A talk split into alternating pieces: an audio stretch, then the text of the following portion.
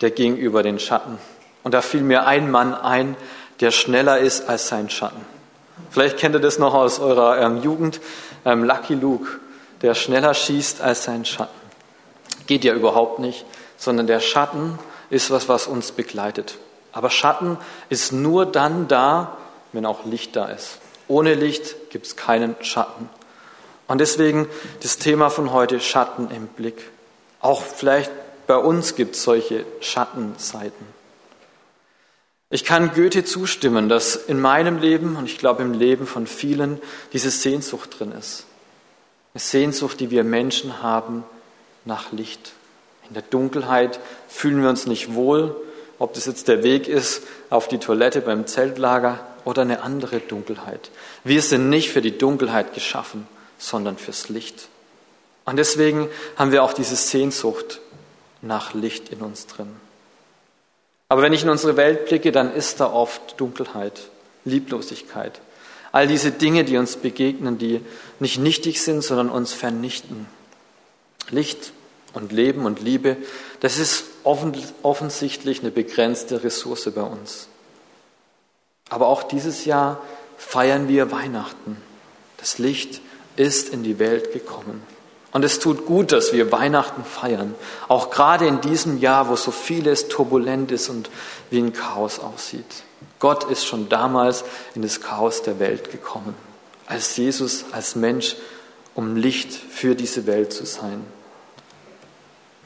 Jesus ist von Gott gesandt, um mehr Licht und mehr Leben und mehr Liebe in diese Welt zu bringen.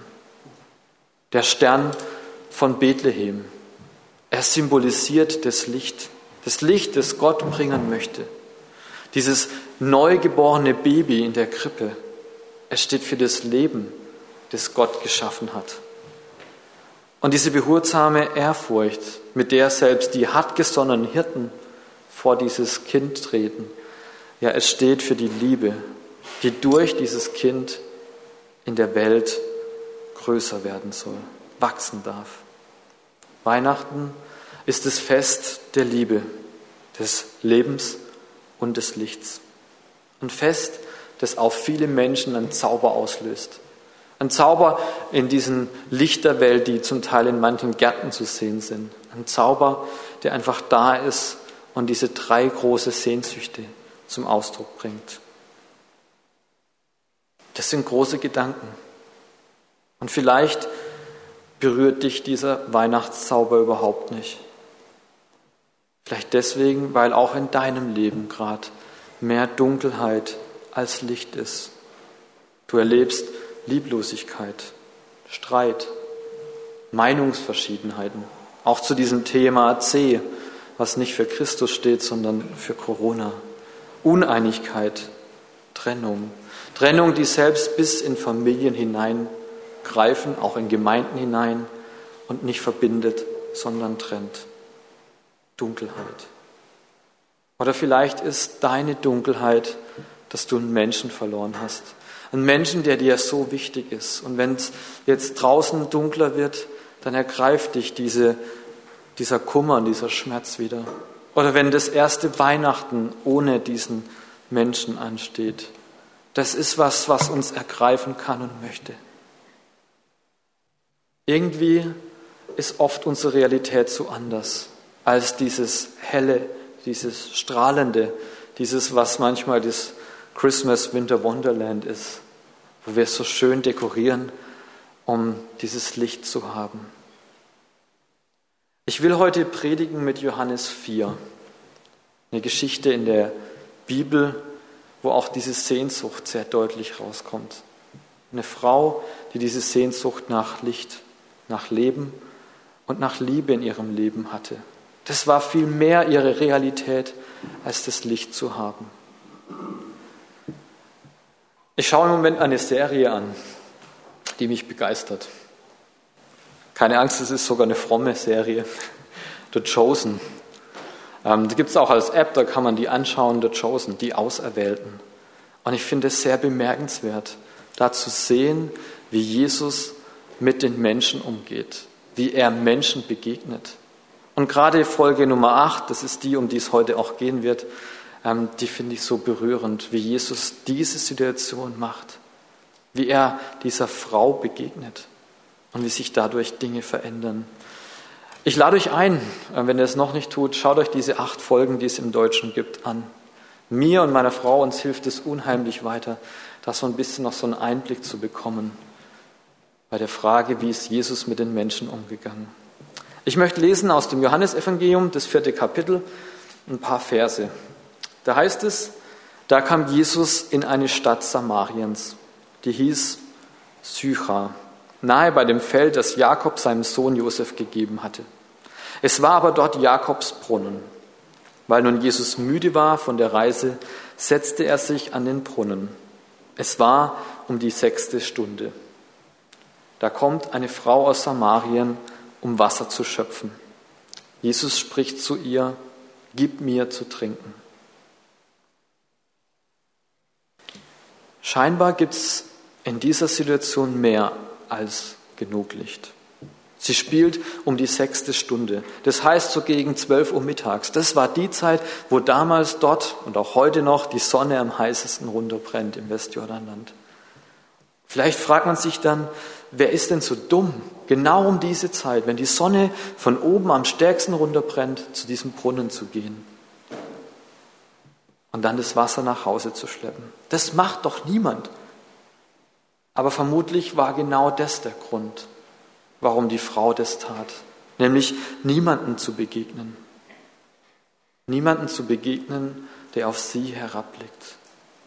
Und auf einmal spüren wir, dass in dieser Geschichte trotz dem Höchststand der Sonne und viel Licht genau das Licht fehlt. Die Frau geht am helligsten Sonnenlicht an den Brunnen, weil sie das Licht scheut. Aber an dem Tag hat sie Pech oder vielleicht Glück. Denn diesmal ist da schon einer am Brunnen und sie erkennt von weitem, hey, das ist ein Fremder. Ich kann weitergehen. Und sie geht an diesen Brunnen und dann spricht der Mann sie an. Gib mir zu trinken. Offensichtlich hatte er keine Schöpfkelle dabei, um sich selbst Wasser aus dem Brunnen zu holen. Deshalb diese Bitte, gib mir zu trinken. Es ist eine Bitte, die sich durch das ganze Leben von Jesus wie so einen roten Faden durchzieht. Am Anfang, nach der Geburt, dieses Schreien nach Nahrung, aber in vielen Geschichten auch immer wieder, dass Jesus mit Menschen isst und trinkt. Bis hin zu diesem Wort am Kreuz, mich dürstet. Das ist eine sehr spannende Linie, die sich mal lohnt zu vertiefen. Aber die Frage, die für heute dahinter steht, ist, können wir uns vorstellen, dass Jesus auch uns anspricht, gib mir zu trinken? Kann es sein, dass der, der in die Welt gekommen ist, um uns allen zu helfen, es auf dem Weg tut, dass er erstmal um Hilfe bittet? Dass er deswegen als hilfloses Baby auf die Welt gekommen ist? Dass er deswegen mehr zu den zu kurz gekommenen der Welt ähm, geht als zu den Reichen und Mächtigen? Kann es sein, dass Jesus einen Durst hat, den nur wir stillen können? Und dass in dem Moment, in dem wir beginnen, den Durst Jesu zu stillen, unser Herz mehr und mehr von seinem Licht, von seinem Leben und von seiner Liebe erfüllt wird. Da spricht die Frau zu ihm, wie du, ein Jude, erbittest etwas zu trinken von mir, einer samaritanischen Frau? Denn die Juden haben keine Gemeinschaft mit den Samaritern. Jesus antwortete und sprach zu ihr, wenn du erkenntest die Gabe Gottes und wer der ist, der zu dir sagt, gib mir zu trinken. Du betest ihn und er gäbe dir lebendiges Wasser. Es ist wie so ein Tausch, den Jesus anbietet. Ein Tausch, den diese Frau vollziehen darf. Sie soll ihm Wasser aus dem Brunnen geben, physisches Wasser, H2O, und dafür soll sie lebendiges Wasser bekommen. Was das ist, das ahnt sie noch nicht. Aber nach dem, was ich am Anfang gesagt habe, lässt sich für uns schließen, dass es um Licht, um Liebe und um Leben geht. Wenn du wüsstest, sagt Jesus, wer mit dir redet, wenn du wüsstest, mit wem du es zu tun hast, du würdest merken, dass mit jedem Becher Wasser, den du Jesus reichst, zunehmend dein eigener Lebensdurst gestillt wird. Du würdest spüren, wie sich dein Leben mehr und mehr mit Licht, mit Leben und mit Liebe füllt. Und deswegen, ja, wenn du wüsstest, auf wen du dich da einlässt, wenn du dich auf den Weg machst, Weihnachten neu zu entdecken, den zu entdecken, warum wir Weihnachten feiern, Jesus. Die Zeit, die du dafür investierst, sie würde sich für etwas Ewiges verwandeln. Etwas, was wir im Herzen tragen.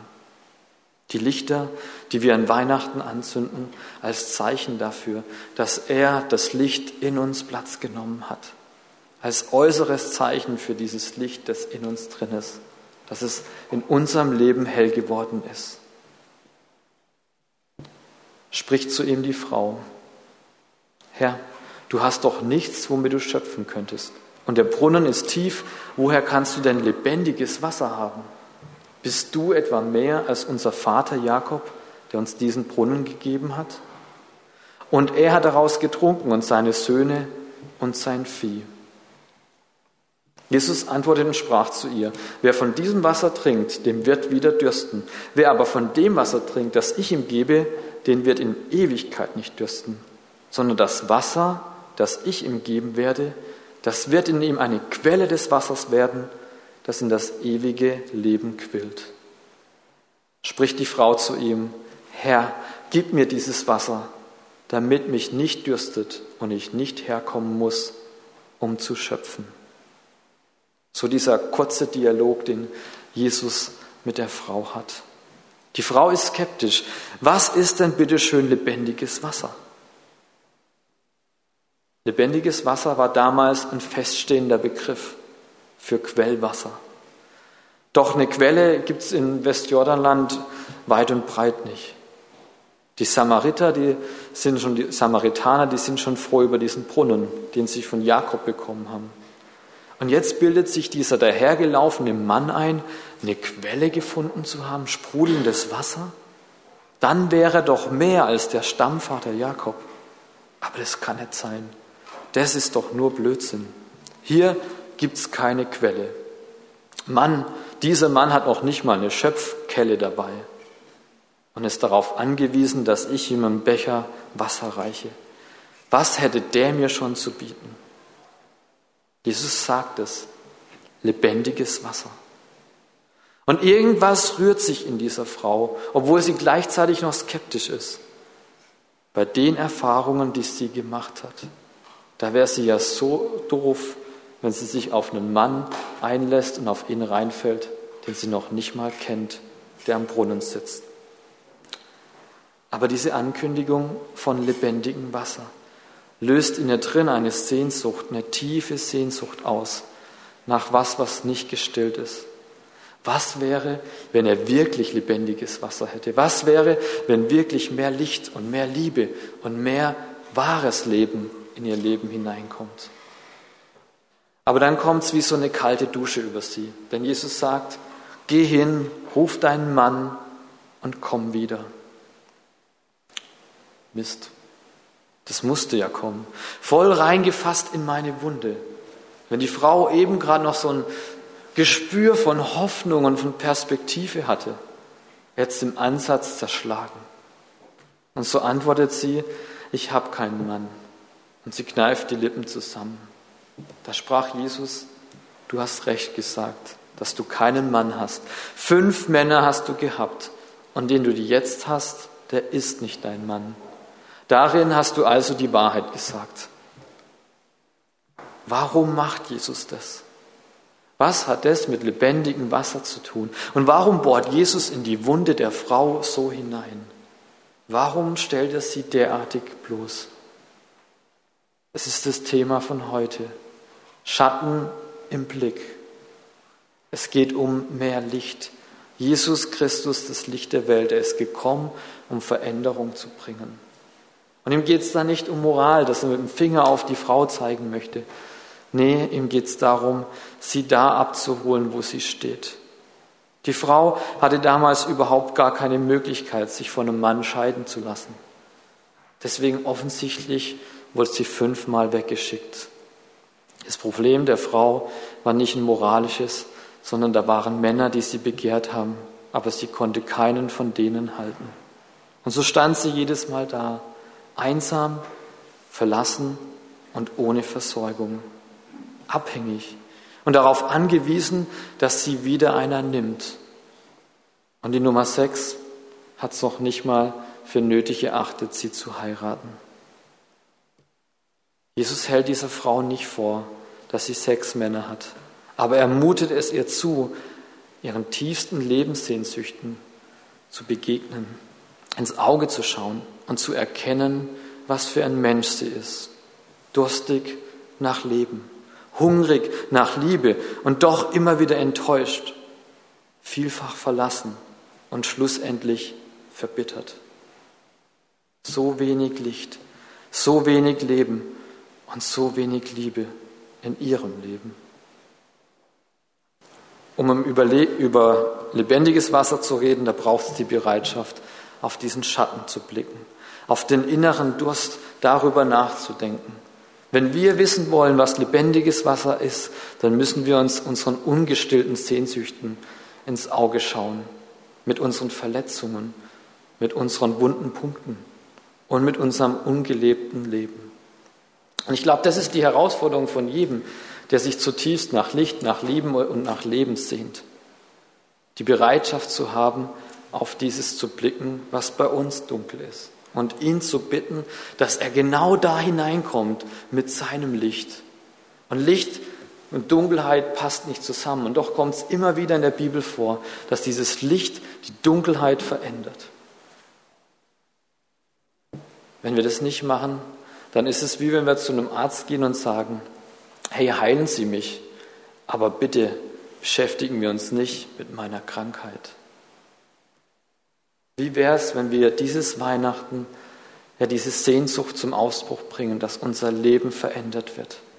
Dass wir Jesus unser Leben mitsamt seiner Dunkelheit, mit unseren Wunden und unseren Verletzungen hinhalten und es aussprechen.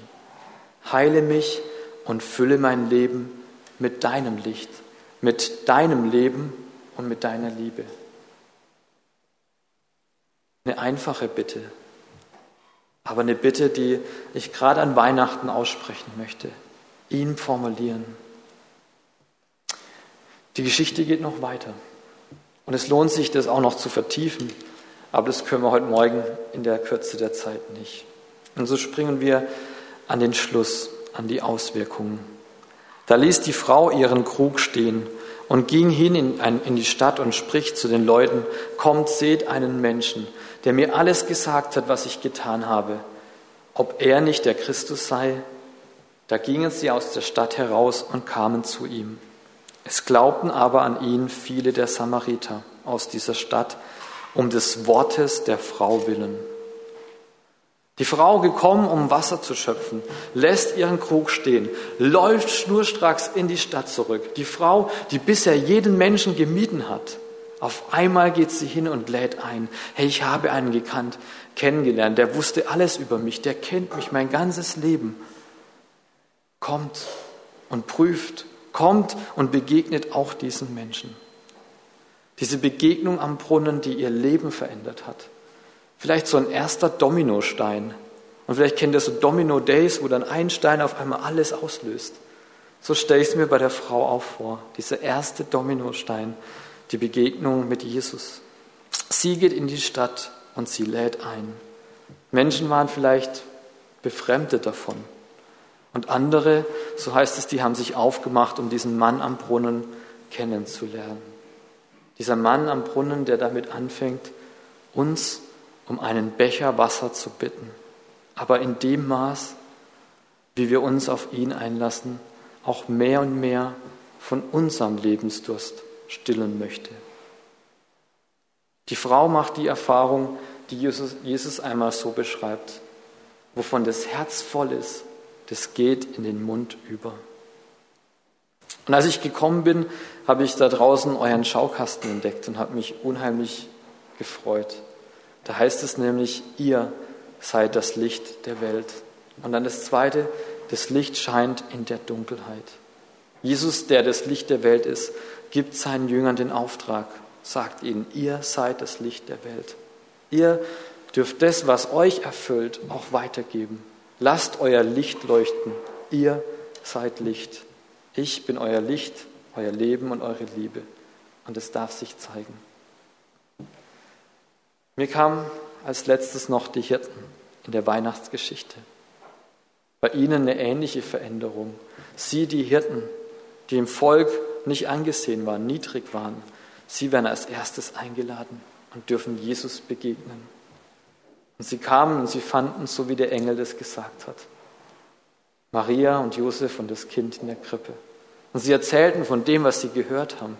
Und diese Begegnung löst bei ihnen auch etwas im Herzen aus, dass auch die Hirten, die sonst von Menschen gemieden wurden, sich aufmachen in ihre Stadt, um zu sagen, hey, wir haben das Kind entdeckt, wir haben Jesus entdeckt. Wovon das Herz voll ist, das geht in den Mund über. Ich wünsche mir, dass Jesus das Licht der Welt immer mehr mein Herz erfüllt und ich gar nicht anders kann, als ihn groß zu machen in meinem Leben. Ich möchte noch ein Gebet sprechen.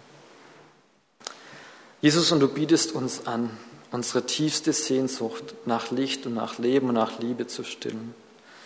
Du weißt, wo wir gerade stehen. Du weißt auch um unsere Schatten in unserem Leben. Da, wo wir zweifeln, da, wo es uns schwerfällt zu glauben, da, wo Dinge sind, die uns und andere trennt. Herr, wir wollen dir unsere Dunkelheiten, unsere Wunden und unsere Verletzungen hinhalten und dich bitten, komm hinein mit deinem Licht, verändere uns und schenk, dass wir selbst zu deinen Scheinwerfer werden, immer mehr und mehr. Stille unseren Lebensdurst, erfülle unsere Sehnsucht nach Leben, nach Licht und nach Liebe. Amen.